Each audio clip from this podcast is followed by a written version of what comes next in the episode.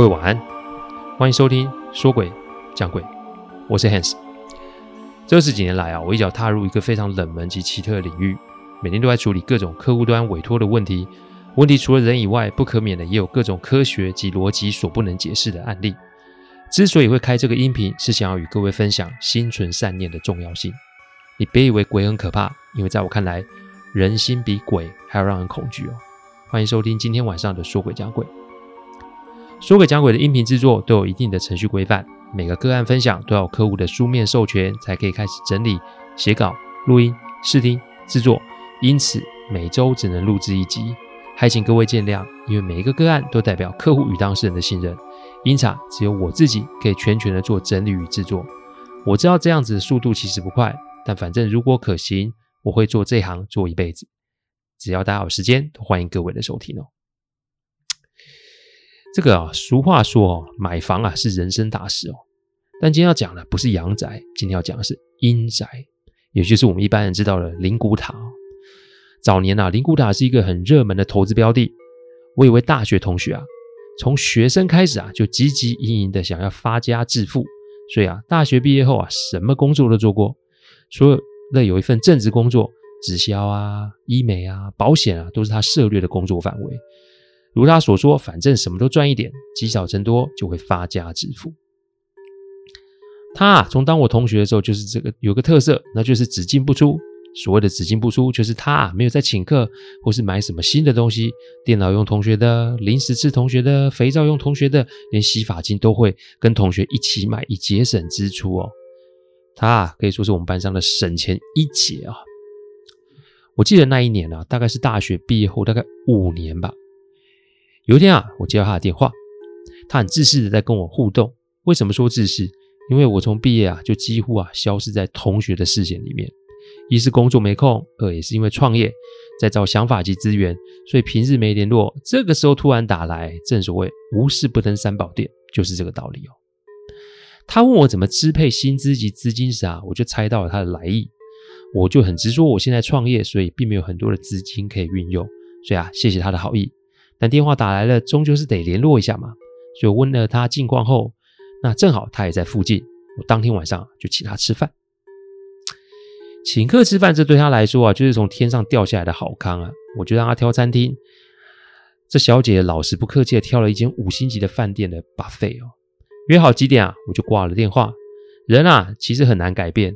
我想想他以前的样子，在比对刚刚的那种兴奋语气，我也只能啊笑笑无言，摇摇头。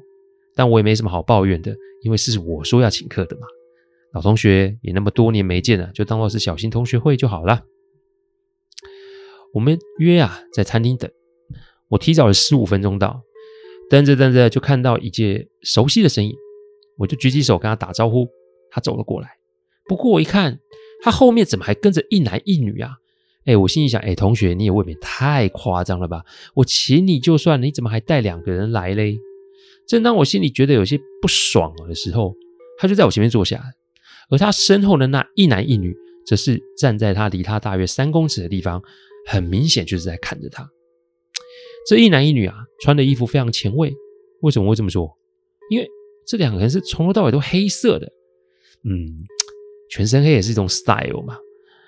一开始我不以为意，不过后来我就发现有一丝丝的不对。不知道各位听众有没有试过瞪过人哦？我是说那种很凶狠的瞪人哦，而且一瞪要瞪很久哦。这里指的很久是起码半个小时以上，而且在这个中间，这两个人的姿势完全都没有变啊。他坐下来啊，我同学坐下来就开始讲他最近的投资，他仍然没有死心要说服我。不过啊，他从以前就是这个样子，所以我就一直听，直到他看我一直看他身后，他就问我：“，你是不是看到什么熟人啊？”我想了想，我就说我看到的样子，因为那两个黑衣人人站在那里瞪着他。当我讲完后啊，发现我同学的脸啊开始有些不自然的表情出来，但他的一个动作引起了我的注意。这通常啊，人家说你背后有什么的时候，如果你不以为意，一定会往后看吧。不过我的这位同学，除了他的神色有异之外，他的下一个动作竟然是捏着手上的念珠，开始念念有词。虽然这个动作很小，但仍然是被我看见了。我看着那两个黑衣人啊，的确有后退的动作，但他们没有离开。从他们的表情啊来看，那是相当的不爽啊。看来我的同学一定知道这两位是谁了。从他双手紧抓护身符的动作，我就可以知道这两个是来者不善。我们正好聊到灵骨塔的事，他最近有了一个新的业务，就是灵骨塔。每隔几天啊，都会带人去现场看塔位。在那个没有智慧型手机的年代啊，这无疑是最快的一个方式啊。而且只要有 case，他就立马出门，不分白天，不分黑夜。但这也凸显了一个问题，那就是灵骨塔毕竟是往生者住的地方啊。那晚上去路的难免气场就会受到一定的影响啊。这也不是什么预言或是什么卦象，这充其量就是一个常识的问题哦。同学啊，他念了五分钟的护身符啊，脸色有些苍白，然后他继续啊强打精神啊来说服我来投资他的塔位事业。但没多久，我又看见那两位又再度的靠近，而且这一次是步步的紧逼啊！我盯着同学就问：“你是不是出了什么事啊？”“什么？没有啊？你确定哦？因为我不确定我看到那两个人是谁哦，但我可以感觉到这两个来者不善。最重要是，我感觉他们是来找你的。你在胡说什么？没有啦，是怎样？不想买就不要讲一些有的没的吓人嘛！”说完，气冲冲站了起来，丢了两千块。就走了。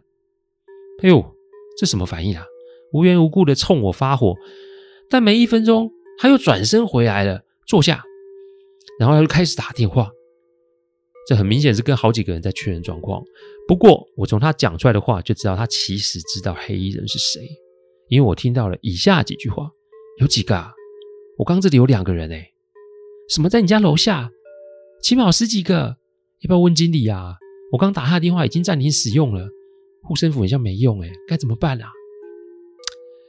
我坐着等他打完电话，因为他打完电话的时候啊，他的背后已经增加到十三个黑衣人在那里瞪着他。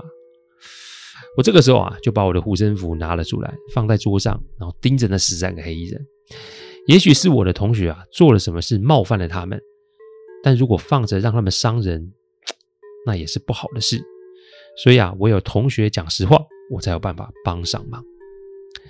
我盯着同学说：“你是不是做了什么事啊？是的话，赶快讲，我能帮的一定帮。但不说实话，我也没办法哦。我有看到，我才会出声提醒你，我不是在吓你哦。各位知道吗？我的同学啊，仍然是一派嘴硬的说他没事，是我看错了。我笑笑把他的钱还给他，然后说我得离开了。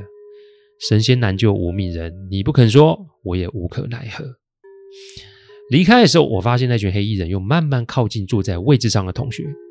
我当天晚上啊，就把手机啊调成有声音。果不其然，十一点多的时候，我在事务所工作，他打电话来了。他说他不知道自己在什么地方，只知道自己啊很暗很冷。我在他旁边听到很多窃窃私语的声音，那个声音好像是人在围观这样稀稀疏疏的事情，反正就是那种吱吱喳喳的声音哦。我要他把话筒开扩音，然后我立马就开始念咒。这个咒啊，是一种安神及净化场域的咒。重点是啊，我要他清醒，我才有办法让他告诉我他在哪里啊。五分钟后啊，他恢复了意识，看了看现场，他用一个极度发抖的声音说：“他现在在某某灵骨塔的里面。”而且在场的还有他的几位同事，也包含了那个手机联络不上的经理。他们这个时候啊，站在一群遗像的前面。哦，灵骨塔是有往生者遗照的。晚上十一点多站在那里，其实是很不合逻辑的一件事情。而且通常大门也不会让人这么晚进来才是啊。所以问题现在有两个：第一个问题是他们是怎么进去的？第二个问题是灵骨塔这么大，为什么他们就站在这片塔位的前面呢？我并没有办法去现场，所以我只能用电话扩音啊问啊。你们是做了什么事啊？因为我从吃饭到现在这个状况，我相信冥冥之中是跟我有缘的，说不定啊，他们希望我啊可以出手相助，也不一定。反正啊，死马也得当活马医嘛，只要有心，不同世界的朋友其实他是可以感受到的。不听还好，一听就会觉得啊，同学跟他的同事啊，这个做事实在是非常的不择手段，甚至是有些缺德。原来啊，他们这几年在卖灵骨塔的时候，玩了一些不入流的手法，简言就是啊，低买高卖，而且是互相的哄抬价格，最让我不敢相信是他们还敢把塔位重复的买卖。早期灵骨塔其实并没有完整的法律规范哦，所以买空卖空、诈欺的案子啊层出不穷啊。我的同学很不幸的就是干了这种事，每一个人现在在法院里面都背着几个官司还在打呢。被跟一定有原因，出事一定有关联。他们大约是两个月前啊就会看到一些黑影，一开始是出现在他们办公室。那从一开始不以为然，到后来的越来越清楚，他们几个人吓得跑去找法师来办公室驱邪啊，然后每个人花了大价钱啊，请了个开光的符。各位可以想这种感觉哦，你一开始被人骗，花了冤枉钱，买了塔位又被盗卖，最后还被人家赶走，是人的感觉一定不好吧？那要不要想想另一个世界朋友他们会有什么样的感觉呢？直到他们啊各自的家人都出了状况。他们才发现事态严重，但呐、啊，人是过一天算一天，骗一个是一个。连今天要说服我买的塔位，都是已经有人买的了的。我听到这里还在弄清楚为什么此时他们啊都被带到灵骨塔里面哦。我问他们有没有心要拨乱反正呢？他们说有，但人性是如此，越是笃定的答案，其实就越让人质疑。不过人命关天啊、哦，我也没有办法冷眼旁观。于是我要他们跪在那了那些遗像的前面，我在心中默念经文，然后把我的条件说了出来。条件如下：把所有的不义之财全部归还给家属，把几位退出啊，这几位就退出这个行业，不再涉入，定期回来烧香捐钱啊，做法会。鬼跟人在我看来其实并无不同，他们不喜欢被骗，他们也会关心家人。他们也会担心，人也会作恶。这么多年来，其实我亲眼目睹太多次相类似的案件了。所以只要有心，很多事情是有解决的机会。端看我们有没有心了。我问他们答不答应呢？人在求生的时候啊，当然不会有太多意见。但我说了，如果事后反悔，那就是个人造业，个人担喽。说完，我就请我同学啊，在现场用铜板宝贝。我同学没多久就过了。但这不是结束，只是个开始，因为他他们每一个人都在现场做同样的事。剩下几位就不乐意了，那位经理还大声咒骂我说我在那边装神弄鬼啊！我听完啊也没说什么，只在心中默念谢谢他们啊，给我同学一条生路。但其他那几位我就真的爱莫能助。然后我淡淡的叫我同学看清楚是哪里啊，我去接他哦。还好没有很远哦。不过晚上去灵骨塔并不是什么正常的事，我找了好几个司机啊，才找到一位肯载我去的。我到的时候啊，同学在门口等我，他满脸惊恐的上车。我叫他不要说话，因为我很清楚，那几位看来啊，应该是没有办法离开那个地方哦。隔天啊，陪着同学结算他的不义之财，三天内把钱汇回给各个的家属。有意思的是，那些同事及经理。没有出现在办公室，也没有任何的人来找他们。直到现在，直到现在，我都不知道这些人在那里发生了什么事。我曾经问过阿纪，他笑笑摇摇头，并没有多说。因为人呐、啊，早死的时候啊，是会发生很多我们根本根本无法理解的事情。物理世界的不见跟那个世界的不见，其实有很大的不同。这个在之后啊，还会有很多案例跟各位分享哦。我的同学啊，现在是个保险业务员，业绩不错。他没有想要往上升，只是想要服务好客户，老实本分的赚钱就好。我们啊，现在人会一年见一次面，因为直到现在，我都还是会陪着他去凝固他的惨白。他说那一次的事情实在是让他学到了惨痛的教训，而且直到现在，他也不知道当天晚上他是怎么被牵进去的，他也不知道他是怎么从那里走出来的。